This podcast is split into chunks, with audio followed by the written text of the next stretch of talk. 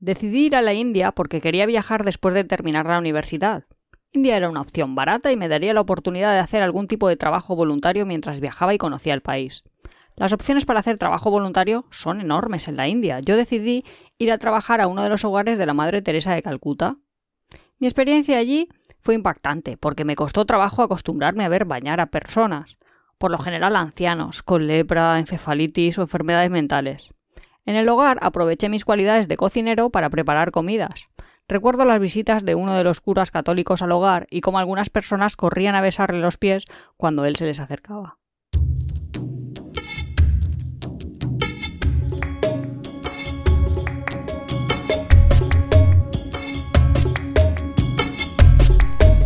Bienvenidos a Tiempo de Viajes.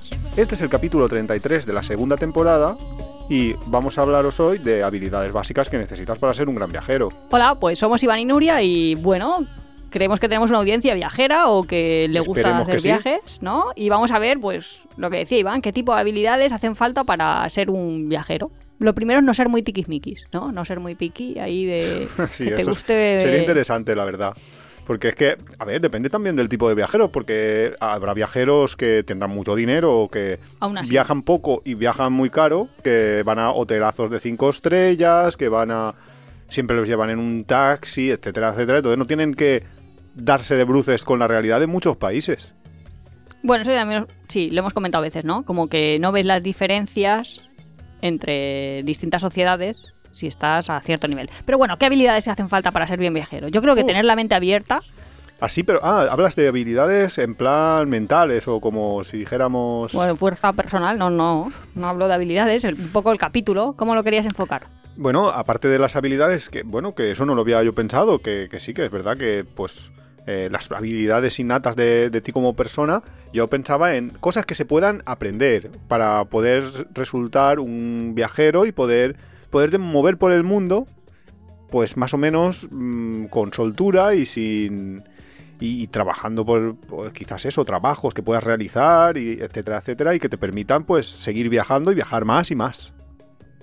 Vale, pues ¿y cuál es la primera? Ya te digo, para mí lo más importante, bueno, aparte de que no te moleste el frío y no te moleste el calor y sepas adaptarte, o sea, estoy Hombre. ahí bajo, bajo, pirámide de Maslow, Y, y- y una habilidad que tienes tú que es brutal, que es la de poderse dormir hasta encima de una piedra. pero eso es una habilidad adquirida, no es innata, quiero decir, ¿Ah, hay que trabajarla. Ah, bueno, pues no sé, yo, yo no la tengo, desde luego. O, o al menos no a tu nivel, porque tú eres impresionante, es que te duermes en... Pues no necesitas nada para poder llegar a dormirte. Creo que yo eso lo aprendí como eh, mi fase previa a ser viajera, pero que era que me iba de campamentos. Entonces yo me di cuenta que para sufrir lo menos posible, dicho así va a sonar súper raro, Suena muy católico sí, es que era católico, y tanto. pues la cosa es que cuanto de menos cosas dependieses, más... A ver, ¿cómo lo digo? A, a- a ver, porque ahora ya parecía que nos íbamos del catolicismo al magufismo. No, pero básicamente era, si yo antes tenía que dormir, tenía que dormir siempre con mi almohada. O tenía que desayunar siempre un determinado tipo de desayuno preparado de una determinada forma. Entonces yo pensé, esto a mí me está restando mucha libertad, porque me está poniendo aquí Barreras. muchas trabas, sí. Entonces me tengo que acostumbrar a que mis esenciales sean los mínimos posibles. Y entonces, en ese sentido, pues ya dije, pues vale, Ah, me acostumbro a dormir sin almohada y así cuando esté fuera de casa y no tenga, pues no pasa nada. Me acostumbro a... Bueno, hay cosas que no me acostumbro, como ducharme con agua fría, pues no es una costumbre que me guste, pero en plan, me acostumbro a no peinarme así, pues no me tengo que peinar. Si no me peino en mi casa, me voy a peinar por el mundo. No Ah, esa sé. Es una buena. Me acostumbro a cuando me quiera dormir, me duermo y ya está. Me acostumbro a que si hace mucho frío y me molesta. Bueno, como antes tenía la alergia, si hacía mucho frío, también era mucho más fácil adaptarme. Porque si hacía mucho frío, realmente Es que Nuria, no sé si lo hemos contado alguna vez, pero tenía una urticaria al frío y yo cada creo vez... que la sigo teniendo, pero la tengo ahí más controlada, ¿no? No lo sé, pero sí que es cierto que había un, un determinado momento de, de tu vida que si tenías mucho frío, mucho frío, de repente te ponías completamente roja y, y- y ahí eso, precisamente frío no pasabas. Claro, pero a cualquier persona que, yo qué sé, que tenga 12 años y le pase, o que tenga 14 años, eh, creo que empezó como con 14, y le pase, pues si le pasa que diría, pues me tomo un antihistamínico y se va la alergia. Pues yo pensaba, no, pues así, tengo mucho frío, pero sale la alergia y me da calor. Es como un superpoder. Era un poco ahí Mientras no te mate, resiliencia vista desde los ojos de una niña de 14 años. Pues ahí vamos dándole lo que no te mata te hace más fuerte. Pues entonces eso. Y lo que decía Iván de que me puedo dormir en cualquier parte, pues básicamente Pues eso, es- una barbaridad. es un poco lo mismo que meditar. Quiero decir, si eres capaz de dejar de pensar en cualquier cosa, pues cuando ya no piensas en nada, pues te Pues duermes. yo por lo menos no hay, habrá gente que a lo mejor sí que hace ahí un estado ahí como de bienestar profundo o tal. Yo no, yo directamente si no pienso nada me duermo. No, pero sí que es alucinante, es, es- es increíble. Y, y claro, eso le permite que a veces hemos hecho trayectos agotadores en tren, en autobuses, en aviones. Y ella está tan fresca porque ha dormido. Ah, No ha dormido, seguramente ver, no tan no cómodamente, no, descansa. descansas igual, pero, sí. pero sí que hay una diferencia, hay una diferencia siempre. Hombre, yo me acuerdo siempre, no sé si lo contamos, que una vez que estábamos yendo de Viena, creo que lo contamos en el capítulo que viajábamos con nuestro sobrino, porque fue justo después de, de dejar a nuestro sobrino en casa. Y estábamos haciendo un Viena Budapest y Viena Budapest lo que pasa es que hace una parada y nosotros no lo sabíamos en Bratislava eh, nosotros sabíamos que hacía la parada en Bratislava lo que no sabíamos es que no estaba abierta la estación de Bratislava por la noche supongo que para que no vayan los hombres a dormir no sé pero es anti-indigencia viajera. Anti-indigencia- Anti-indigencia general. Sí, Lo que pasa es que la anti-indigencia en general manda a los viajeros a la indigencia viajera. Porque básicamente estás porque, ahí en porque- mitad de la noche, claro y además un es que era- 28 de diciembre o por ahí, exacto en mitad de diciembre eh, al final, en la calle durmiendo nevándote. nevando eh, en Bratislava. Es que es una puñetera locura. Y Nuria se durmió.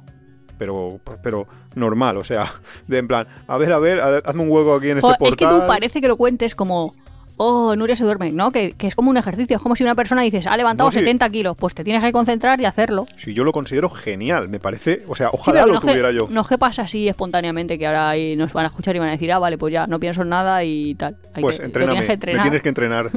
Pues vale, va. El reto na, na, na, 2022. na, na. Pero bueno, más habilidades, tenemos bastantes habilidades, yo creo. Hombre, hay Como mu- adaptar al medio. Quiero Bueno. decir que, yo qué sé, lo que estamos diciendo del frío al calor, pues si hace un montonaco de calor en la India, pues nos sacamos la mosquitera Ya, al balcón y dormimos en un balcón. eh, sí, eso ¿Es lo más cómodo del mundo? No, Pues no. no, porque en la India preci- precisamente las que las cosas no están limpias, limpias, pues salir de al balcón con la contaminación que hay en la calle. Pero bueno, pero es que de... nos moríamos de calor. Es Claro. que- Es que, en esa, es que hay habitaciones. Hemos estado a veces. Eso lo hemos contado en el capítulo de, de los, ¿De la indigencia? de los lugares donde hemos dormido. Hemos estado en lugares que no es que hiciera calor, es que te podías derretir allí dentro. Es que yo estoy pensando, por ejemplo, que yo descubrí en China, en la China continental también hace un montonaco de calor. Mucho en verano, Muchas sí. ganas de mucho volver, frío en invierno, pero mucho calor en verano. Mucho calor. Y dormíamos bajo el edredón. De hecho, habían edredones de gusano de seda de ese, de capullo de seda, o bueno, de, de De seda. seda, vamos, de seda. Pero edredones como nuestros nórdicos y nuestros plumas, o sea, y estabas ahí dentro y estabas más fresquito. Que de hecho estabas más fresquito bajo el edredón, pero ya es también una barrera mental de decir. Son, "Ah, son las que cosas dormir". estas eh, que a veces A- antilógicas. Antilógicas que descubres en los viajes, de que bajo de un edredón de seda estás más fresco que en el exterior y que en un iglú de hielo estás más caliente que en el exterior. Sí, o sea, la "Ya, todo esto no antilogia". tiene sentido, pero sí, lo Sí, tiene, lo tiene. aprendizajes de los viajes, la verdad es que sí. ¿Qué Pero más bueno. habilidades? Buah, es que habilidades, pues es que desde adaptarte al medio hasta transformar el medio, yo qué sé, es que Claro. van todas. Claro, es que hay unas... A ver, yo para mí, una cosa que tienes que tener de habilidad es ser un buen contable. Una, una persona que sea capaz de llevar un- bien unas finanzas. Eso Como es para algo- que te dure más el viaje. Claro, elaborar un presupuesto, eso es una cosa súper importante y, y he visto grandísimos eh, fracasos de viajes por eso, porque si no puedes llevar el presupuesto, o sea, si no puedes primero elaborar el presupuesto y luego no puedes llevarlo más o menos al día, acabas... Yo me acuerdo del viajero que lo hemos contado también, el, un viajero que conocimos en Tailandia, ¿El cocinero? sí, el cocinero vasco, que ves, esa es una... Ahora contamos... Me la ha pasado por las antenitas. cocinar es una gran habilidad para viajar. Eh, un cocinero vasco que se enamoró de un ladyboy, pero es que ese- el pobre se había gastado todo su dinero. Ba- barra se enamoró, Barra cayó en su trampa. No lo sé, no lo sé, porque ya sabéis lo de lo que dicen en Tailandia, no No honey, no money. honey, no, ma- no money, no honey. que si no hay dinero, aquí no, no hay nada que hacer. Entonces, eh, claro, si te gastas todo tu dinero eh, a la primera de cambio, pues, pues estás jodido. Entonces, ser capaz de gestionar una economía es una habilidad que debes de tener para poder ser un gran viajero. Si simplemente te vas de viaje una semana, un mes, no. Porque llevas un Ya raro que te arruines en un mes. Eso te iba a decir, ya puedes gastar como para arruinarte. Que habrá quien lo hace, que hay quien se empeña para irse un mes de vacaciones, pero bueno, Bueno, ya, pero... pero eso ya es otra historia, pero... Sí, en uno de los capítulos yo lo preparé, o sea, que lo aprendí mientras lo preparé, como que en Japón era súper fácil, o sea, súper usual que la gente, como que en el colegio ya a las mujercitas les enseñaban, pero desde hace cientos de años, les enseñaban como economía doméstica y apuntaban todo en qué se lo gastaban, qué partidas. A las la- mujercitas, ¿eh? A las mujercitas, sí, a porque en mujercitas. verdad en Eso suena un poquito machista. mujercitas. Aunque tú Pues, para ser mujer Perdona, bien. perdona, en Japón lo hacen. Mi abuela tenía una, una asignatura en el colegio, que ya te digo que mi abuela nació en 1916 en España, y tenía uno de, no sé, no se llamaría finanzas del hogar, pero se llamaba, es que no sé cómo se llamaba. Sus labores. Sí, básicamente, pues es como también parecido, pues eso te lo enseñan. Aquí, no te digo que a las mujercitas ni a los varoncitos se lo podían explicar a todo el mundo, pero es típicas cosas que dices, esto en el colegio a mí, ¿por qué no me lo han enseñado? O sea, llevar la contabilidad básica, Claro, es que eso debería de... de- manejarse un presupuesto. Claro, eso debería de enseñarse. a- apuntar lo que te gastas y lo que tienes y hacer ahí. Eso lo he ¿Cuánto pensado yo, que a lo mejor hay que hacer, porque no he visto ninguno, un canal de YouTube sobre el tema. Y aquí lo dejo. Sí. Y te lanzo esta pequeña pelota de cuando a ti te dijeron, porque hablando No, de machismo, verdad, lo- a mí una vez me dijeron eso. Bueno, una de vez. para ser mujer, ¿cómo era? Para ser chica. Para ser chica, multiplica rápido. Yo pensando, pero si tengo una licenciatura en físicas y me has hecho. Es que tuve que hacer, atención, eh, calcular el 4% de una operación, pero es que un 4%, Es bueno, no sé, pero todo el mundo que nos está oyendo, es que Bueno, justo el si- 4% si eres de letras, no, da la vale. casualidad que es muy fácil, porque es por 2 por 2 o sea que el 4 no es que sea y le muy, quitas muy- dos ceros. Bueno, eh, sí, eso ya. Pero que no es que sea una cosa como complicadísima. Ahora me dices, calculame el 7,85%, pues ahí me pilla mal, pero el 4. Pues ahí estaban cuatro machotes en el coche y la chica se lo sacó y, y y- su excusa fue, ah, pues para ser chico. Para ser chica multiplica rápido. Aquí todo, vale. Sí, así, así es la vida. Pero bueno, que las matemáticas, Sí, sí, el sí, saber calcular, el saber llevar apuntado. cuentas está bien para... Ser, ser bueno en matemáticas era. para- claro, bastante. algo te... Y tú sabes, una vez, eh, es que cuando tú estabas en medicina habían, habían unos chicos que querían viajar por el mundo y no, sa- no sabían de dónde sacar el dinero o algo así y me pedisteis consejo y yo dije, pero vosotros dos no sois músicos. Un músico es No es la, la llave, ser músico es la llave para poder viajar por donde te dé la gana y nunca, nunca te va a faltar el dinero. Porque acá hemos visto todos eh, siempre músicos por ahí en las calles que están ahí tocando la guitarrita o la flautita. Pasando la gorra. Y, y- y siempre, o sea, yo todos los que he conocido eh, son los que mejor viven porque son los que más dinero sacan por día. Es increíble la cantidad de dinero que, que puede sacar un músico. Y estos eran dos gemelos, músicos, y que encima podían, pues, gestionarse bastante bien. o Sí, sea sí, Iván ya lo veía. Yo lo Eh, veía, Dejaron la carrera ya, Sí, joder, sí. un año sabático. Yo sin duda de lo que más me arrepiento en mi vida es de no haber estudiado música, porque es que... Es que sé lo que se puede. Fuera Ay, en fin. un reto antes de los Estudia 50. música. Sí. Niños que me estáis oyendo, si tenéis de 8 o 9 años, apuntaros a música ya. Que aunque parece una gilipollez, pero en serio, que es increíble. ¿Qué más? Yo me había apuntado aquí un montón de cosas, desde las muy básicas que te sirven para viajar, de, pues yo qué sé, un poco ya lo hemos comentado en otros ¿El capítulos. cocinero? Saber, sí, el cocinero sí que me había El cocinero apuntado. genial para viajar. Sí, porque además puedes extender el presupuesto. ¿Qué significa? Extender el presupuesto, ¿a qué te refieres? Pues que comprando pocas cosas y sabe, a ver, que si solo sé hacer cinco platos, pues necesito esos ingredientes para hacer esos mis cinco platos, en mi caso. Pero un cocinero con casi nada es capaz de hacer muchas cosas, con lo cual puede comprar cosas baratas y conseguir Ah, cosas que buenas. si eres capaz de gestionar claro. mejor tu esto, sí, sí. Bueno, que si no, pues vas a YouTube y pones con este ingrediente, este ingrediente, este ingrediente, ¿qué hago? Los Pero vamos.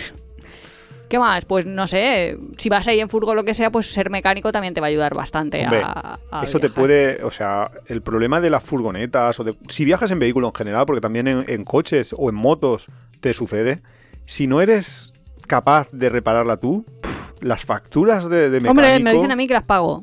pues, pues claro, Y tú estás diciendo mundo- a los niños, niños, estudiar música, estudiar música, pero yo creo que cualquiera persona, cualquiera persona no, cualquier persona, me va muy al hilo porque iba a decir, tenéis que estudiar idiomas, sobre todo el vuestro. Sobre todo eso te iba a decir. interesante. Sí, sí, sí. No, pero incluso con el tuyo, a veces a mí me da risa porque nosotros ahora, yo ahora entiendo a los mexicanos. Antes yo intentaba oír un podcast mexicano o ver una película en latino. Eso nos ha pasado un montón de veces. Hombre, sí, Ponemos veces películas sí. y si están en latino, yo le tengo que poner subtítulos. A veces, De hecho. a veces, a veces. Muchas veces. veces. No, no siempre. Yo recuerdo Si son películas no, mexicanas. pero si son si son mexicanos, mexicanos. de como muy de la calle, muy de, de pandillas, de, de- de- uf, eso suele costar bastante. Pero sí. Eh, pero bueno, a todos se hace uno, pero lo importante de, de estudiar tu propio idioma es que puedes ser profesor de, de ese Hombre, a mí idioma. se pasan el día haciendo, ¿no os pasa a vosotros? A mí no. Todo el rato de, hazte el máster, ser profesor de español, Pero es que yo creo consigue que... tus propios ingresos online, hazte profesor de español, todo el santo día. Yo, pero si yo apenas sé hablar español, oiga, Pero yo que creo que es que a ti el algoritmo de YouTube, como tú ves muchos canales de aprender inglés y demás, que muchos son profesores, yo creo que, Todos la- son profesores. que el algoritmo ya se cree que tú eres también profesora de inglés. Y entonces dice, ah, pues ya que eres profesora de, de idioma, pues toma. Sí, no, sé, Yo, yo pienso que sí. Yo, yo, Yo- algo debe pasar, porque pues, pues que está muy alejado de la realidad, ¿eh? Porque encima pone, eh, hace SPAT y vive en Dubai Sí, en eh, siendo tú. profesor, y yo, no, no, no, no, Emiratos a mí que no me busquen, que yo ahí no voy, pero en fin. Vas a lo mejor es un sitio donde se paga bastante bien, ¿eh? Que eso sí que es verdad que allí a lo mejor para vivir no está muy bien, pero para cobrar sí. Sí, pero luego van todas y quedan, porque tengo otras amigas que viven allí, Sí. te lo gastas en restaurantes. Eso también es verdad. O sea Ahí que está la cosa. bueno. lo que rápido viene, rápido se va. Por ejemplo, primeros auxilios también es bastante interesante. Claro. Que hicimos eh, el capítulo de la semana pasada y ahí nos entramos en cosas médico. como súper básicas. Claro, de cómo... Yo creo que puntos de sutura, ese, ese Eso... tú tienes que aprender. Porque Claro. yo lo pienso de, vale, yo a Iván le haría, pero si lo tengo que hacer a mí, no pasa nada eso porque llevo una decir, como te lo grapadora, tenga que hacer yo a ti. pero grapar te atreves, ¿no? O sea, en caso de necesidad extrema, claro, tampoco le vas pidiendo a la gente. mía. No sé yo si me... Yo es que soy de esos que ve sangre y ya me entra un repelús. Yo, en serio, Ya, lo confieso. La verdad es que sí. Yo ahora cuando lo del COVID y todo esto que te tienen que vacunar, en serio, yo soy de los que le da el brazo a la enfermera y ale, haz lo que quieras, yo no puedo mirar porque es que ni en la tele, ¿eh? ni aunque en la tele estén ahí pinchando a alguien, yo no lo puedo No, pero mirar. por ejemplo, a mí en la tele también me, me da cosa No, no, pero a mí en todo, en la tele, en la realidad y... y en la vida real no. Sí, sí, a mí, a mí todo. Entonces, yo no sé si te podría grapar, ¿eh? Y si me daría a mí para... hmm, No sé, ¿eh? Hombre, pero por ejemplo, nosotros vimos un... Yo mejor conductor que te llevo rápido hacia el hospital. pero y tú sabes que a veces hace falta... Urgencia. Sí, no sé. Bueno, supongo que si fuera algo muy urgente, uff, mira, me, me- me- me han No, picores y de cambiamos, todo. Madre mía. También ponía, o mucha gente comenta, que puedes viajar siendo fotógrafo. Yo esto no lo acabo Es de ver que- y sí que es verdad que podías vender fotografías, que podías... A ver. como hacer un Patreon o no sé, como imprimir una serie de números, no sé cómo se dice, vamos, no sé si me estoy Sí, explicando. vender fotos de stock. Pero la cosa es, hay algunos que, algunos pocos fotógrafos que pueden hacerlo, incluso para tra- trabajando para revistas. Pero muy pocos. Eso yo estoy Pero, seguro que son muy pocos. Yo conozco muy, muy pocos. Pues Gus y Cintia, de Sí. Nomadarte, que Sí, sí. es un canal ahí súper chulo también para seguir. Sí, siempre lo, lo recomendamos desde el primer capítulo, porque de hecho son, son eh, nuestra inspiración para empezar Para este podcasts. podcast. Pues ellos al principio vendían como en mercaditos o... Era Claro. la, la versión mexicana de irte aquí, ponerte ahí eh, Claro, en pero- mitad de Ibiza a vender fotos Claro, pero en, eh, en son una pared. Sí, pero lo veo como dos niveles diferentes. A ver, si me explico. Cuando tú vendes una foto tuya que tú has hecho eh, en un mercadito, eh, entiendo que la gente no te la compra por el valor artístico en sí que tenga esa foto, sino por ayudar a un viajero. Es una manera exactamente igual que si te pones un cartel, que por cierto, eh, cuando estuvimos hace poco en Benalmádena, vimos un, un señor que estaba viajando en bicicleta y que estaba en un banco eh, con un cartel de soy viajero, me he quedado sin dinero, vengo desde Bélgica o por ahí, no me acuerdo, desde un sitio de Europa, me he quedado sin dinero y pido dinero para comida porque quiero volverme a casa. O sea, que ese es una de las cosas que te puede llegar a pasar eh, si Que era un señor, ¿eh? Sí, sí, sí, era un señor, ¿eh? como de 50, 60. Te puede llegar a pasar si, si no calculas bien, si no manejas bien el presupuesto, o si, Eh, o si tienes mala suerte y te roban. y no tienes un plan B, que siempre hay que tener, pero eso es otro capítulo. Pero en cuanto al tema de hoy, si tú vendes exactamente igual que si ese señor se pone con su gorrito a pedir dinero, tú estás ahí un poco como pidiendo como que te ayuden para viajar. No diré ve- caridad, pero, pero no, estás pero cercano. Gus vendía fotos que estaban chulas. De hecho, Sí, ahora sí, tiene sí. una productora y ahora hace documentales. y Sí, tal, pero o es que- exactamente igual que eso también lo hemos contado en algún capítulo de gente que vive eh, pues vendiendo sus pulseritas o, o Pues es su algo que se te da arte. bien. Sí, pero que muchas veces eh, la gente no te va a valorar por el propio arte que tú puedas llegar a tener, sino que aunque hubi- hubieras hecho una foto mala, que en el caso de Gus seguro que era una foto buenísima porque es muy buen fotógrafo, pero aunque no le hubieras hecho una buena foto, te iban a dar algo por ayudarte, porque es como un poco el rollito de vamos a ayudar a otro viajero, vamos a ayudar a este chico que pues que está viajando y que ha venido a conocer mi país y no sé qué. A ver, pues es una es un nivel, pero cuando ya en- yo interpreto lo del fotógrafo, incluso gente que ha estudiado periodismo o comunicación audiovisual y que quiere ser eh, reportero, fotógrafo en, en otros países.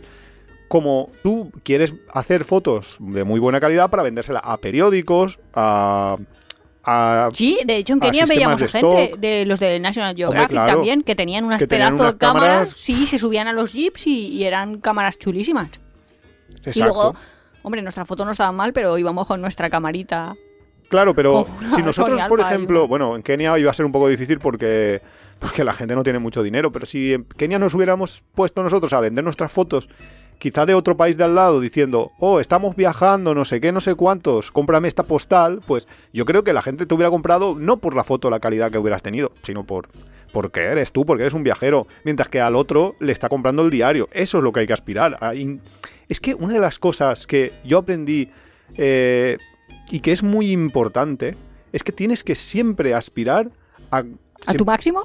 Claro, a conseguir el máximo de tus habilidades. Quiero decir, Ah, sí, yo nunca hago eso. si en tu trabajo, si tú eres, por ejemplo, vamos a poner mi ejemplo personal. Yo soy informático, ¿no? Entonces, yo, como informático, puedo tener un trabajo o puedo buscar un trabajo eh, durante el viaje de informática, pero también podría ser camarero.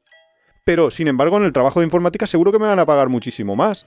¿Para qué voy a trabajar de camarero eh, pudiendo trabajar de informática? Cuando trabajando un día voy a cobrar como para dos días de trabajar de camarero y no digamos si estás en un país eh, bastante pobre que te puedan pagar muchísimo menos y el trabajo de informático viene de un país del primer mundo. Entonces ya son hasta 10 veces. ¿Qué sentido tendría ponerte a hacer camarero? Ninguno. A no ser que es que te mole o te apetezca hacer Ah, ese pues yo siempre trabajo hago en al sí. revés. Yo hago lo que menos responsabilidad creo que me va a resultar. Quiero decir, obviamente si yo me voy y estoy en un crucero, por ejemplo, si me pongo a trabajar en un crucero, pues obviamente claro que puedo trabajar de médico en un crucero, porque de hecho la gente normal cuando tiene una especialidad pues no quiere trabajar en un crucero. Pero pienso y digo, pues prefiero trabajar de animador de tiempo libre, porque ya ves tú qué responsabilidad tengo haciendo cantar a los niños y bailar y no sé qué, no sé cuántos. Que bueno, que sí, que a lo mejor gano menos. Claro, pero, pero, mi responsabilidad a... es nula. Sí, pero no vas a tener ninguna responsabilidad, pero a lo mejor al final del crucero a ti te van a pagar 100 euros y al médico le van a pagar 1000. Entonces, Hombre, tampoco es una cosa 10-1. sí, en un crucero sí que lo sería. Pero bueno. Mira, de hecho de cruceros, Yo también he hecho de mi lista de cosas de las que se pueden trabajar en un crucero. De cruceros eh, se puede trabajar de muchas cosas y... ¿Te acuerdas que nosotros... Estu bueno, yo estuve, porque en realidad esto fue una cosa co- cuando eh, habíamos... Nunca lo... No sé si... No, no, nunca lo hemos contado, que nosotros en 2008... Estoy intrigadísima, ¿eh? hicimos Por las caras que está poniendo Iván. Yo, pero ¿de qué Nosotros en estamos hablando? 2008 hicimos un crucero. Eso sí que lo hemos ¿vale? contado. Eso lo- a lo mejor lo hemos contado de pasada, no hemos contado muy, no hemos profundizado mucho en el crucero ni nada, pero en 2008 hicimos un, cruce- un crucero que nos pagaron y por eso lo hicimos, que si no nosotros de qué. Oye, a mí me ha gustado. A mí me gustó también, pero es que pagar, no sé si ese crucero podría valer 3.000 euros por persona, es que son, es Hombre, que ya era que muy de lujo. A distinto, iba a decir, Es que era muy de lujo. A distinto nivel. Bueno, entonces nosotros hicimos un crucero y después dijimos, ostras, ¿y por qué no nos ponemos eh, junto con otra pareja de amigos? Que bueno, eso es un rollo que no vamos a contar aquí porque eso sí que sé que está fuera del lugar. Pero, y dijimos, ¿por qué no nos ponemos a trabajar en cruceros? Porque habían unas ofertas de empleo en aquel momento y creo que todavía se puede hacer. Y yo, y yo llegué a postularme como ¿Ah, sí? croupier de crucero. Es que me he leído yo. Estuve a punto de trabajar de croupier. Pues yo para preparar este tengo un montón de, bueno, de trabajos que puedes hacer en un crucero, Sí. por si te gusta viajar, y tienes un montón, ¿eh? Hombre, claro. Puedes ser, desde lo que decíamos, personal de animación y tiempo libre, que eso sí que lo habíamos dicho. También habías dicho tú un poco que piden Cocineros, músicos, piden músicos. músicos y bailarines, piden cocineros y chefs, o sea, ya por lo que tú más dices. nivel, más nivel. Personal de limpieza, que creo que todo el mundo ya pues lo había pensado, pero también masajistas, personal de casino, Mira, masajista también puedo. que es lo que dices tú. Claro. Y luego técnicos de sonido, técnicos de broadcast. Claro, para y luego todos ya los- cosas así como más específicas que están muy bien. Que yo creo que coger el, el target de lo de súper no. específico, monitor deportivo, El mejor- monitor de monitor de buceo, o sea, instructor. Bueno, sí, instructor de buceo. Pero el mejor, mira, de hecho, un día hablaremos de lo de los cruceros, pero tenemos que traer a, a Fran de La Vida Nómade, que ella sí que ha trabajado en cruceros y que, y que sí que nos, nos puede contar muchos detalles. Pero ella, decía una cosa que sí que es cierta, que el mejor puesto de todo el crucero es... El capitán. no, el capitán... El capitán tiene mucha responsabilidad y, tiene, y Sí, sí, está yo no sería, trabajando yo no sería. y no se baja del barco. Pero ¿quién se baja del barco en cada parada? El que te lleva a visitar las- los lugares turísticos. Ese es el mejor trabajo. Solo trabajas para Pero ir siempre- a visitar el lugar. Y vi, no. Ese es el mejor de todos. Pero es que mira, tú imagínate, un crucero al final debe ser como azafato, azafata, que tú tienes tus líneas, o sea, trabajas para una aerolínea, pero también para una, no Una sé compañía. Sí, pero dentro de la compañía que tu Ah, ruta es tu ruta. ruta, y tu ruta es tu ruta, y tu ruta es tu ruta. no, no tiene por qué, no tiene por bueno, muchos azafatas qué. Bueno, muchas hacen eso. azafatas sí, pero bueno. Bueno, en- pero en el crucero exactamente lo mismo, que tú estás todo el rato contando lo mismo. Civitavecchia para visitar Roma. Claro, pero ¿qué significa todo? Nápoles para contar Pompeya. Ah, claro, Toda la vida, obviamente. 40 veces. Sí, En un verano. sí. Lo haces muchas morirse. Eso es un trabajo. Hombre, no, es, claro. no es un viaje. Es un trabajo, pero dentro de los trabajos de los cruceros. Es que eh, Fran siempre dice que los trabajos en los cruceros parece muy bonito todo, pero es una mierda como una catedral. Porque, Es que es un trabajo. porque es un trabajo. Hay como dos niveles y es los que trabajan cuando el barco se para y los que trabajan cuando está tanto en parado como en movimiento. Y hay trabajos, por ejemplo, de ese tipo de no te vas a bajar del barco, como por ejemplo los mayordomos, limpiadores, etcétera. No te bajas del barco nunca. Y es verdad que estás viajando, te estás moviendo, pero no estás visitando nada. Hombre, pero es que también me estoy moviendo por estar en el planeta Tierra. Claro, exacto, por Yo eso estoy aquí digo en mi que, casa. que exacto, y no lo cuentas como viaje, ¿no? No. Pero bueno, de lo de los cruceros sí que hablaremos algún día porque y os contaremos un poco el nuestro y todo esto y yo ¿Ah, creo sí? que lo mejor es traer a Fran. Sí. ¿Qué más? Bueno, acabas de decir azafata, azafata, pilotos, azafatos, Ah, sí, que ahora hay que azafatos. eso es ahí de... No, pero es que lo de no había, pilotos ¿eh? a mí me da risa. Y de- pilotas. Puedes trabajar de piloto. Sí, como si tuviera el, Así. el, el carnet de piloto. No, pero Que- si te lo estás planteando, Iba a decir el nieto de la reina de Inglaterra, pero no es que es el nieto de la reina de Inglaterra, es que William, que el próximo rey de Inglaterra, vamos. este es su tema. La familia real británica. Este es el podcast. No, no, pero en serio, que Los Windsor. me estás contando ahí la familia real británica, que es que tú te lo sabes muy bien, pero yo Bueno, he dicho yo, el próximo rey nos hemos cargado al padre porque tiene el padre ahí, pero bueno, da igual. Eh, eh, todo el mundo lo sabe, el que era el hijo de Lady Di el mayor, vamos. Pues este es sé que se piloto. disfrazaba de nazi. No, ese es Harry, el Ay, hermano mayor. Joder, Da igual. No Iván sé. es que no, iba a decir. no me entero. si, si fuera los Simpsons, bueno, el caso da igual. Que tiene el carnet de piloto, entonces durante su gap year este de pues voy a trabajar, entonces trabajaba en Canadá repartiendo correo, En avión. claro, Ah, pues como genial. piloto. Pero claro, Venía y decía, el correo de la reina. Y era, y te lo traía el y era literal, ¿no? Pues sí, pero es que dices, vale, pero ¿quién tiene el carnet de piloto? Es que es muy difícil. No, pero o si sea, te estás claro que puedes planteando... viajar y Ya, si eres pero- piloto. Y, y cobras bien si eres piloto, pero ya, es que pero ¿quién es piloto? Si tienes 15, 16 años y te estás planteando qué hacer o qué estudiar y que esto es un buen trabajo dentro de lo que cabe. También es verdad que es muy sacrificado, que yo también conozco pilotos y demás, y que lo de No, ver a la familia ahora- y dormir con la familia es una cosa mm, que pasa a veces. Y bueno, y luego lo, lo que creo que ibas a decir, que es que ahora están cobrando muchísimo menos que hace unos años, que hace Sí, unos sí, años sí que era un chollazo. contracción salarial. Claro, con la aparición de todas las low cost, pues, pues es normal que también les han bajado a ellos el sueldo. Pues nada, si tenemos un hijo imaginario lo podemos hacer piloto. Mi padre siempre quería que yo me hiciera controlador aéreo. Que yo pensaba, Madre mía. con mi poco control sobre, o sea, con mi, si- ¿cómo diríamos? Mi manejo en situaciones de estrés te iba a decir, no que- sirve para ser controlador aéreo. Que tú, en ve- en vez de decir que viene otro avión, no, no bajes, te, pones a llorar. Sí. Yo- No, no, no, por favor. más cosas que a nosotros nos sirvan que nosotros hayamos utilizado en los viajes. Es que nosotros hacemos todas las profesiones en los viajes, yo lo Ya, creo. a veces sí. Porque Pero yo mira, a veces, mira, me hago peluquera. mira, peluquera.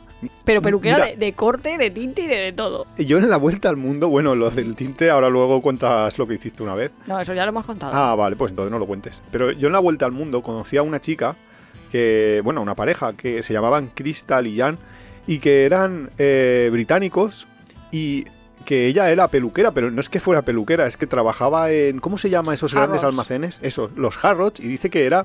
eh, que ahí iba la reina, eh, bueno, la reina en concreto no, la familia real, etcétera. No me dijo ningún nombre porque encima tenía una cláusula de esas de confidencialidad, eh, que no podía decir quiénes, a quiénes había peinado ni todo, ni todo eso. Y lo alucinante de, de esta pareja es que nosotros, eh, Nuria y yo, justo antes de empezar la vuelta al mundo, nosotros íbamos, teníamos un coche, un, un Micra azul, muy importante el detalle, Micra azul, que eh, estaba ya en sus últimas y que decíamos siempre, cogeremos este coche y nos iremos a dar la vuelta al mundo con él hasta donde llegue. Y decíamos, Buah, si llega a la India ya nos conformamos y allí pues ya se lo regalamos a alguien o lo desguazamos allí o lo que sea. ¿Vale?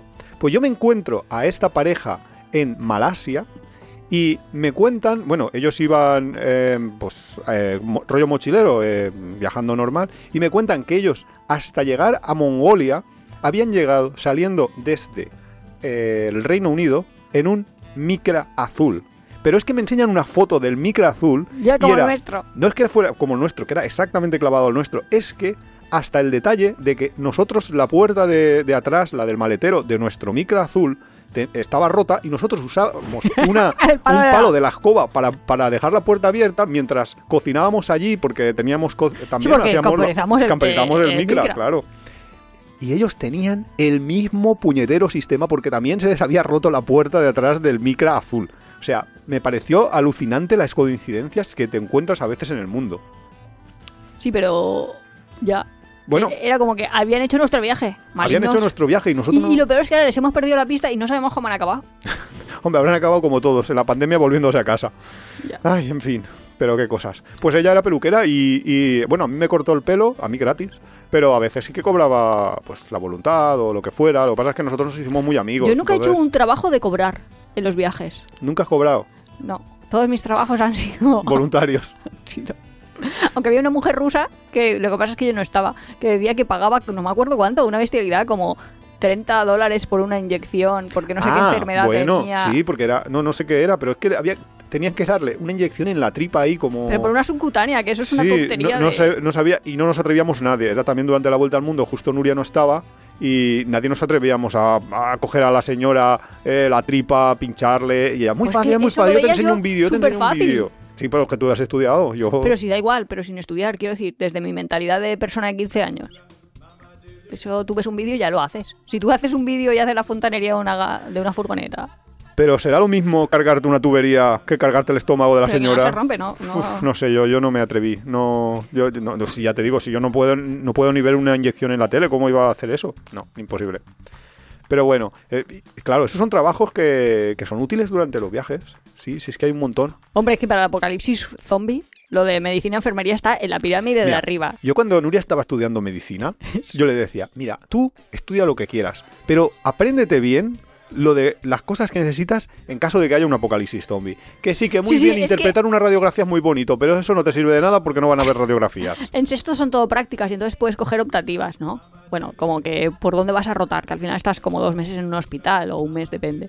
Y van ahí, por ejemplo, hematología. ¿Eso para qué sirve? Pues para hacer trasplantes, pues, yo que sé, si alguien tiene una leucemia, tal, y después de lo de la familia Iván y tal. Iván, no, eso para un apocalipsis zombie no, No, no eso no te vale para eso nada. no, eso no. No, no. Haz trauma, haz trauma ahí a ver si alguien Claro. se rompe una pierna. Tú, si alguien se rompe una pierna, tienes que saber lo que hacer sin necesidad de tener una radiografía, sin nada, porque no vas a tenerla. Con lo cual, eso es, eso es la una utilidad. radiografía. Algo, habrá, algo se le podrá hacer, algo podrá ver. Hay que aprender de los médicos de antaño, de los que no tenían nada, o de los que todavía en África trabajan sin tener nada. Que, por cierto, esa es una gran salida, por ejemplo, en tu universidad. Eh, mucha gente se va a hacer voluntariado justo después de acabar la carrera, se va a Uganda. Claro, eso sí que puedes hacer, a- sí. Muchos Hay pueden unos- ser enfermeros, médicos. Bueno, de hecho, ellos dicen que hay una sede UMH en Uganda. sí, una sedita. Pero sí, incluso, manera. incluso eso, enfermeros, eh, médicos, podólogos, eh, muchos tipos de profesionales de la salud, pues tienen esa opción.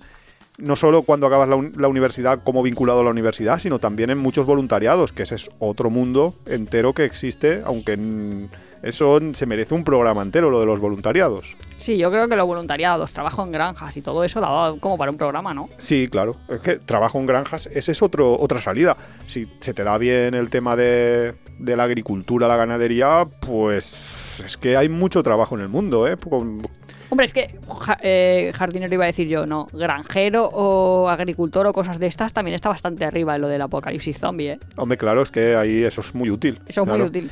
Hay- Químico dicen que también, pero yo he pensado, Químico, ¿químico? ¿y ¿Para dónde vale un químico? Sí, Yo también lo he ¿para qué- pensado, ¿Para eh, qué sirve un químico?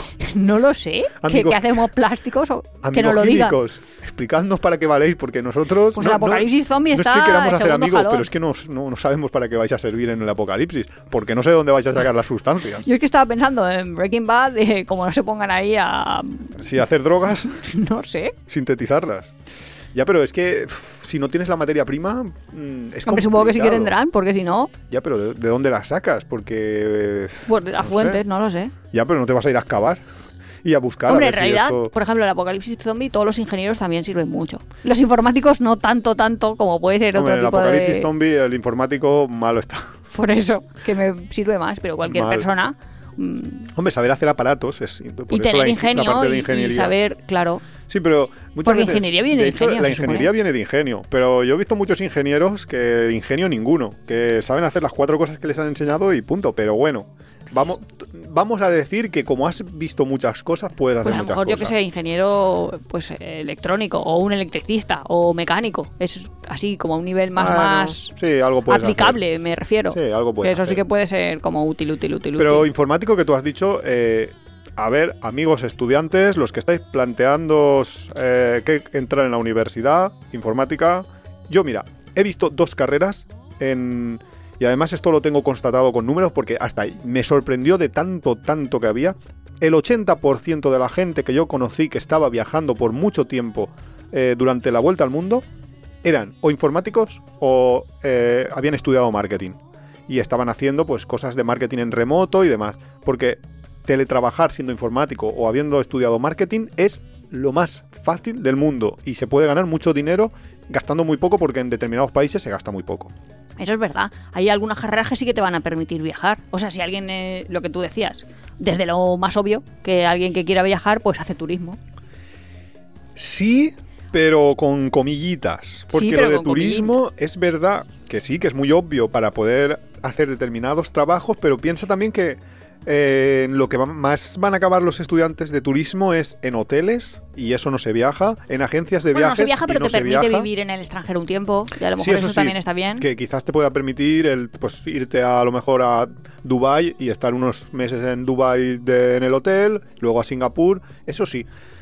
Pero, pero hay que buscárselo, ¿eh? Muchos de estos trabajos, igual que periodista. Periodista, por Iba a ejemplo, decir tú justo puedes periodista. pensar, "Bu- Desde mi mentalidad de niña de los 80, Claro, de yo reportero. pensaba, sí, claro, como veíamos ahí. Ah, la Rana Gustavo. Justo, es, todos los niños querían ser periodista y creían que viajaba y que ibas para aquí y para allá y que ibas ahí casi como investigando, descubriendo. Esa es la idea bucólica de lo bonito del periodismo. Sí, yo creo que eso se está perdiendo, se ha perdido bastante, pero todavía puedes esto, puedes encontrarlo. Pero ya te digo que, que todos, que todos estos tipos de trabajos no es estudiar la carrera y decir yo me apunto aquí a ser reportero de, en el- del extranjero o de guerra o lo que sea. No, no, no. Tienes que currártelo hasta llegar ahí, tienes que... Porque mm, no hay tantos trabajos que te permitan viajar. O sea, no hay tantos puestos en, dentro del periodismo, dentro del agente de, o sea, del que ha estudiado turismo, etcétera, que te vayan a permitir viajar. Entonces hay codazos para conseguirlos. Sí. Entonces, es delicado, ¿eh? Así también de pequeña yo pensaba, bueno, pues si quieres viajar, haces te haces traductor. Sí, O Quizás sí, traducción, pero- interpretación o algo así. De, pues Sí. esa gente, yo creía que estaban ahí viajando continuamente. Ahora en verdad los veo y en el hospital solo están ahí. Pues que le duele no sé qué, que hace no sé cuánto. Que te Claro, viene ahí eh, la persona que dice, madre mía, pobre señora. Haber estudiado traducción para estar aquí acompañando a este señor. Luego tienes a- a gente como Javierzo, por ejemplo, en que, lo- está en China. Claro, que él estudió mm, filología china o no, eh, él, él es ¿No? ¿El sociólogo? sociología, sociología. sí, él estudió Y sociología y él normal, su- solo que su tesis, su fue sobre, China y- desarrollo... y, se y aprendió chino y demás y ha acabado trabajando en China en una universidad de profesor, que esa es una de las que es de lo que nos dicen a nosotros. A lo mejor me viene por ahí, no, no sé. Bueno, aunque siempre lo vemos, no. Iba a decir, a lo mejor YouTube se cree que eso, porque Javierzo sí que es profesor de español en el extranjero. Pues sí, quizá te venga de por ahí, no lo No, sabemos. pero es que nunca veo Javierzo yo, siempre lo Ah, veo es contigo. verdad. o sea Pues que- entonces He pensado, me debería no, no, aparecer no, a mí no, no me no. aparece. Ah, con lo cual, nada. Y luego, maestros, profesores de cosas. Uf, Si tienes un buen nivel de idioma de otro país y eres profesor, maestro, pues siempre vas a poder ir a hacer in- intercambios o incluso, pues eso lo que decíamos de, de Javier, de Es que dar- claro, gente que hace falta para dar clases hace falta en hace todo el falta en mundo. todo el mundo, por eso. Es que Sí. realmente casi todos los trabajos hacen falta en todo el mundo. Entonces solo necesitas el saber bien el idioma y currártelo mucho para poder intentar conseguir el trabajo en el extranjero. Claro, pero es que yo creo que son dos mundos totalmente diferentes. Es, una persona quiere un trabajo en el extranjero, o sea, quieres emigrar y trabajar, pues puedes trabajar de lo que sea. Claro. Bueno, creo, a ver, no te vas a hacer masajista en... Hombre, en Ecuador. Tailandia. En Tailandia no. Porque dices, es que hay un montón de, compe- hay competencia allí ya. Y sobre todo puede que va a que- ser, vas a ganar muy poco. Sí, pero que una muy, cosa muy es. poco, vas a trabajar para subsistir. De lo mío en otro sitio, o quiero buscar profesiones que me permitan viajar, o habilidades que yo ya tenga, que no tienen por qué ser una de todas las competencias de una profesión. No lo sé. Claro. Que en ese sentido, pues, claro, es lo que tienes que pensar de eh, ¿para qué quiero el trabajo? o ¿Para qué estoy estudiando mm, más allá del propio viaje? O sea, es delicado, es un tema que, que tienes que pensar. Porque, por ejemplo, te podría decir que te puedes hacer marinero. Yo también lo he pensado. Pero ¿cómo vas a vivir de marinero? Piénsalo. Muchas veces el marinero no es que se vaya y está pues dos semanas en, en un país, se va a otro. No, no. A lo mejor te pasas seis meses faenando y luego vuelves a tu casa y estás seis meses en tu casa porque estás como en un periodo de descansos y demás. O sea, que a lo mejor sí que te, te interesa eso porque estás seis meses trabajando y luego los seis otros meses te vas de viaje por ahí, por el mundo. Que todo es muy relativo. No sé. Igual que los profesores, por ejemplo. Los profesores, al menos en España, los que nos escuchéis desde Sudamérica, no sé cómo funciona allí, pero si tu idea es viajar mucho, pero estar permanentemente en España, o sea, quedarte en tu país, pues un profesor tiene muchas vacaciones en general, porque tiene todas las vacaciones de los niños, que tiene las navidades, la Semana Santa, el verano, entonces puedes viajar mucho. Te permite por lo menos tres veces al año eh, viajar. Si esa es tu idea, quizás es mejor estudiar como profesor que estudiar turismo. Y, ¿sabes? Que, que no sé, que turismo, si al final estás en un hotel y estás en España, vas a tener un mes de vacaciones, como mucho. Claro, pero es que claro, la gente tiene que pensar eso, si lo que quieres es trabajar en el extranjero si lo que quieres es traviajar. Si lo que quieres es traviajar, pues que, que traviajar básicamente el concepto es Traviajar, me saco un poco de dinero para seguir viajando. O sea, me voy manteniendo mientras viajo. O consigo una fuente de ingresos mientras viajo. Pues eso es un poco la antítesis de lo que decía Iván. Lo que decía Iván antes, su argumento era, eh, coge tu mejor habilidad porque es por la que mejor te van a pagar. Claro. Y esta es, bueno, coge una básica que te vayan a contratar, porque yo creo que, pues yo qué sé, todo el mundo lo está pensando, pues trabajar en un hostel, pues sí, pero es que te van a dar cama y con suerte desayuno y cena. Mm, vale, ¿lo quieres para toda tu vida? No, pero a lo mejor sí que te permite pues estar cambiando continuamente y poder moverte sin gastarte mucho Claro. alojamiento. Pues si eso es exactamente lo que tú quieres, pues es ideal. Claro. Si Una- lo una- quieres para otra cosa, no lo hagas. Durante la vuelta al mundo conocí a una amiga que la que ella ha- hacía eso un poco, ¿no? Cada destino que iba, además esta era su técnica, que me parece muy interesante para explicarosla por si lo queréis, la- si la, claro, si la queréis probar. Que ella lo que hacía era, si por ejemplo hoy estaba en Singapur y se iba a mover hacia Kuala Lumpur, eh, cogía eh, un listado de todos los hostels de Kuala Lumpur y les enviaba un mail, copiar y pegar todo el rato, diciéndoles, hola, soy no sé quién, no sé cuánto, es un poquito su presentación, eh, me gustaría hacer algún trabajo voluntario en, en su hostel, yo puedo hacer tal, tal, tal cual cosa. Y en serio, que conseguía casi siempre encontrar un, un trabajo. Eh, luego era, a lo mejor era animadora del hostel y tenía que, que estar pues cogiendo a toda la gente y organizando una excursión entre ellos para Sí, pero es que realmente que tú la dices, gente estuviera muy ha conseguido un trabajo. Claro, si es que un trabajo por el que no recibes un salario, No recibe- pues ya, bueno. ya sería difícil no conseguirlo. No. Yo creo que en España nos ponemos y mañana tenemos un trabajo. no recibes un salario, pero a cambio, por ejemplo, ella en el hostel este tenía la- el desayuno y cena incluidos y lo único que tenía que hacer era juntar a la gente y llevársela de, de Sí, viaje y a cambio también tenía el alojamiento, Por ejemplo, con lo cual si tú pues, ahora de se hoy para mañana dinero. dices, "Mm, me voy a hacer aquí mismo, ¿eh? O sea, te lo digo, voy a ser, voy a llevar a los turistas a hacer paseos en quad. O como hicimos en Japón, que no me acuerdo cómo se llama esa cosa, que subes ahí, que no es un monopatín, es un monopatín que llevas con el Ah, cuerpo. una especie de Segway, sí. Sí, voy a hacer y me lo voy a llevar a dar vueltas, no sé qué. Y no me tienes que pagar nada. O- Pero me tienes que dejar estar aquí, durmiendo aquí en tu chabolita, en tu localcito, en tu tal. Pues claro que encuentras trabajo de hoy para Claro, mañana. claro, Iván, es es que... que- no sé. Claro.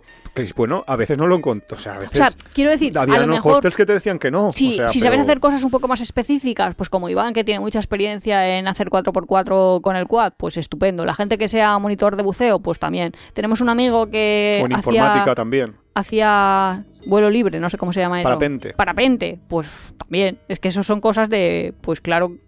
Es que Claro. yo ya si hago eso, si yo hago una cosa así, no es que ya quiero que me, que me dejen trabajar, es que quiero que me paguen, paguen. por eso, ¿no? Sí, Quiero decir, porque lo veo ya un trabajo medio específico. claro, pero para que.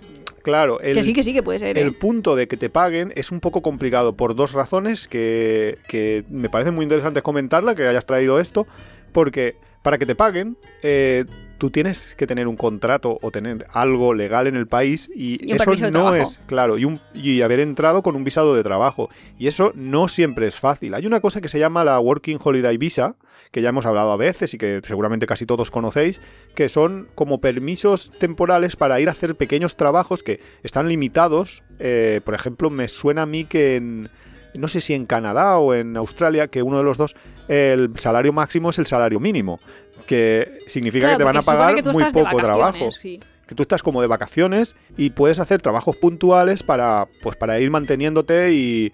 Pero no, no puedes estar ahí como ocupando el, el puesto de trabajo de un trabajador del país. Entonces, claro, eh, si tú estás, por ejemplo, en Malasia, que no existe la Working Holiday Visa, eh, y quieres trabajar en Kuala Lumpur porque lo que quieres es bajar tu, Tu gasto. tu nivel de gasto, pues no vas a poder. no- nadie te va a ofrecer, nadie se va a arriesgar en general a ofrecerte un trabajo remunerado.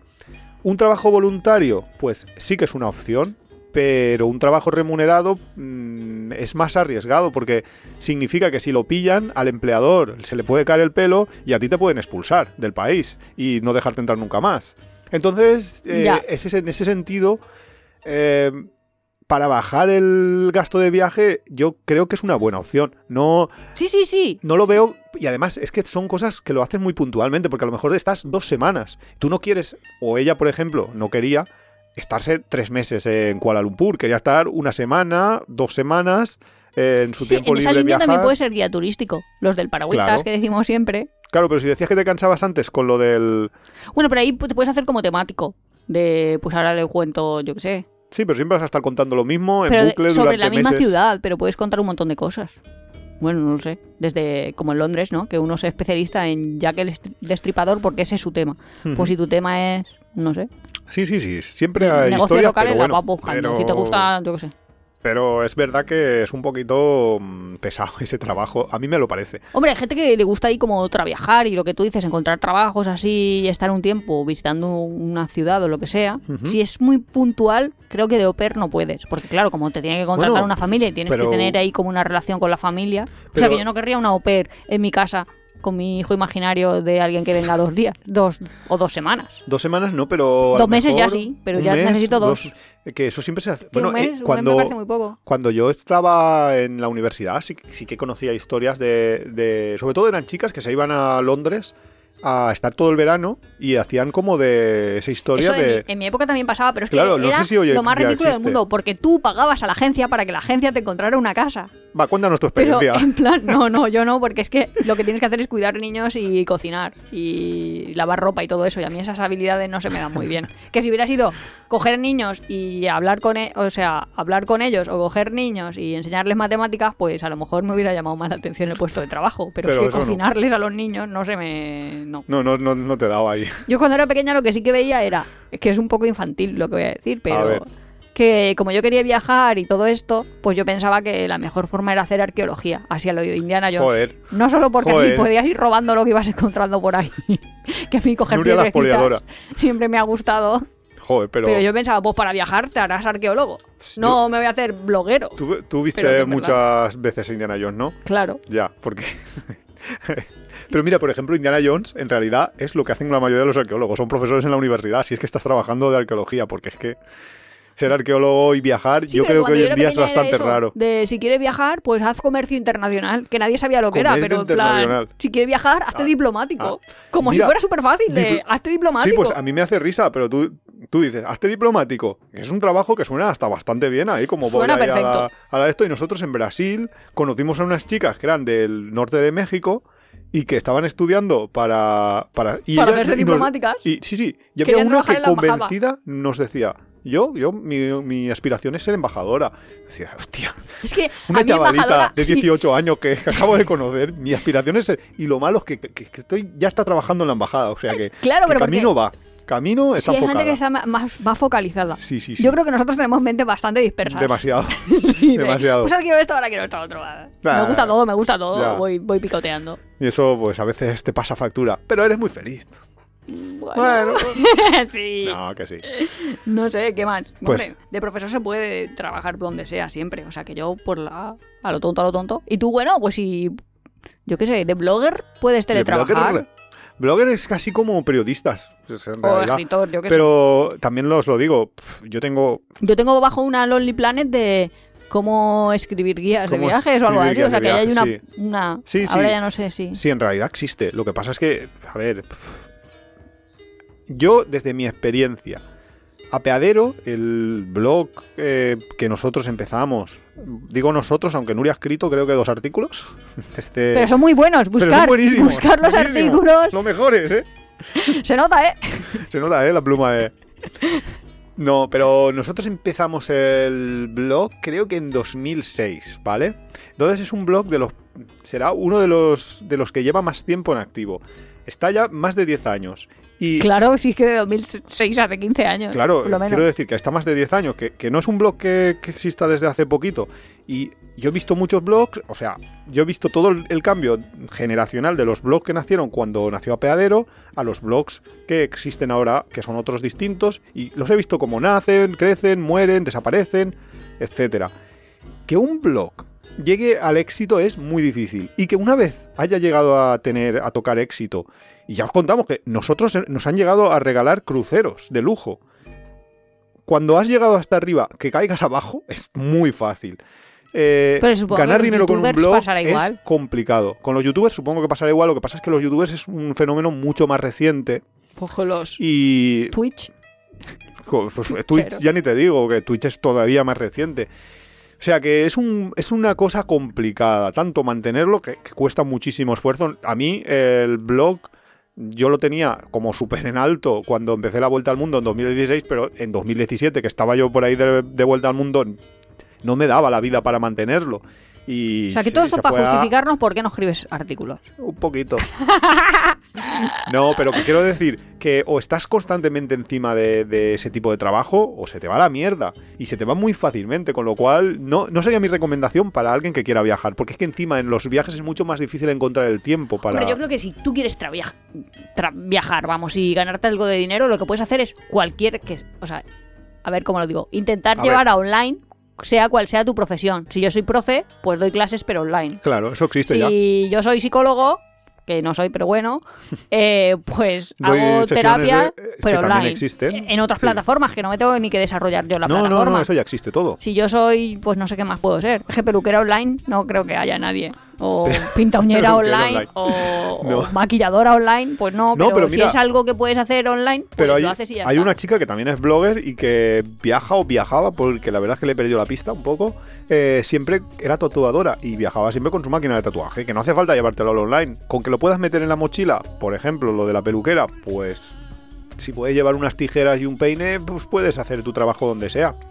Lo que pasa es que hay veces lo difícil es encon- encontrar los clientes, porque tienes que ir a hostels y comerle la cabeza a la Claro, gente pero es que para si, por que- ejemplo, No, y si los locales. Es que si en Uganda, es que no me lo sé, pero es si que en el Uganda va a salario ser medio. imposible, claro.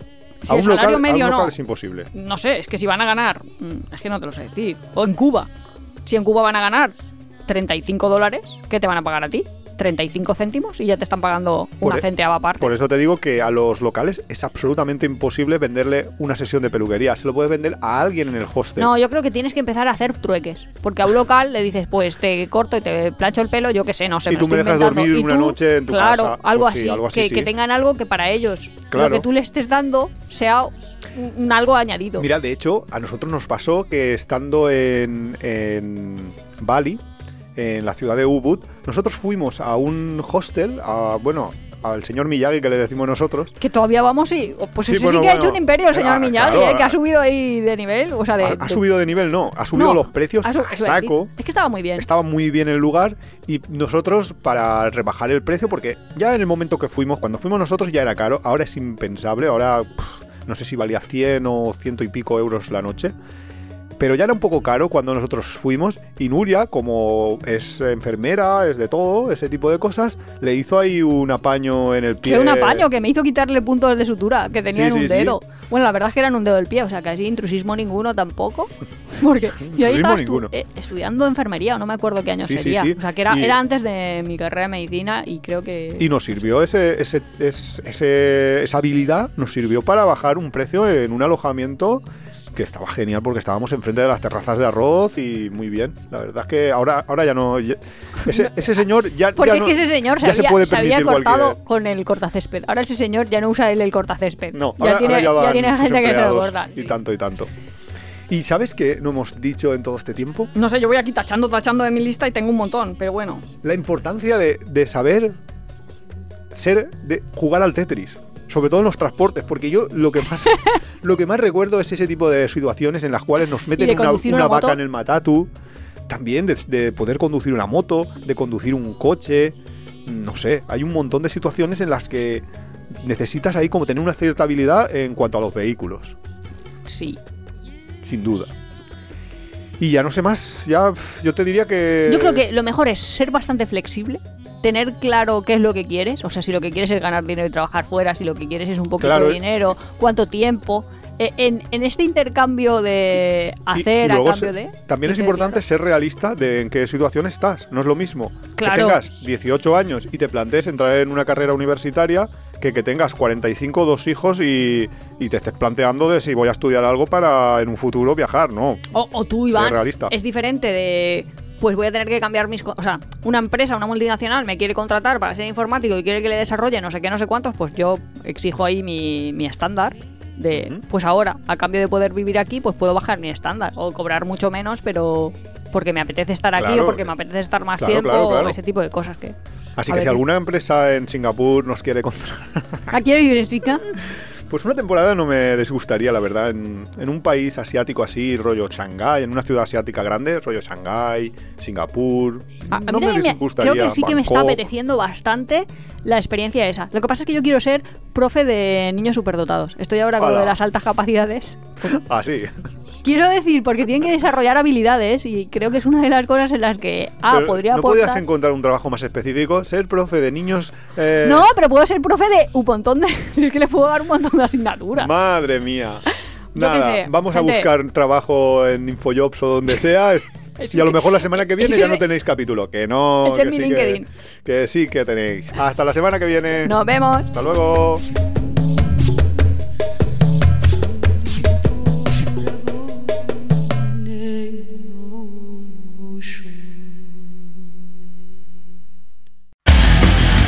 Te gusta nuestro podcast, apóyanos en las redes sociales, coméntalo, compártelo, nos ayuda a crecer y sobre todo nos encanta recibir vuestros comentarios y sugerencias. No olvides suscribirte en las principales plataformas de podcast para recibir cada semana tu capítulo de tiempo de viaje. Estamos en Google Podcast, Evox, Spotify, Radio Viajera. Nos encontramos en apeadero.es y en Twitter e Instagram como Apeadero Viajero, todo junto, Apeadero Viajero. También estamos en Facebook.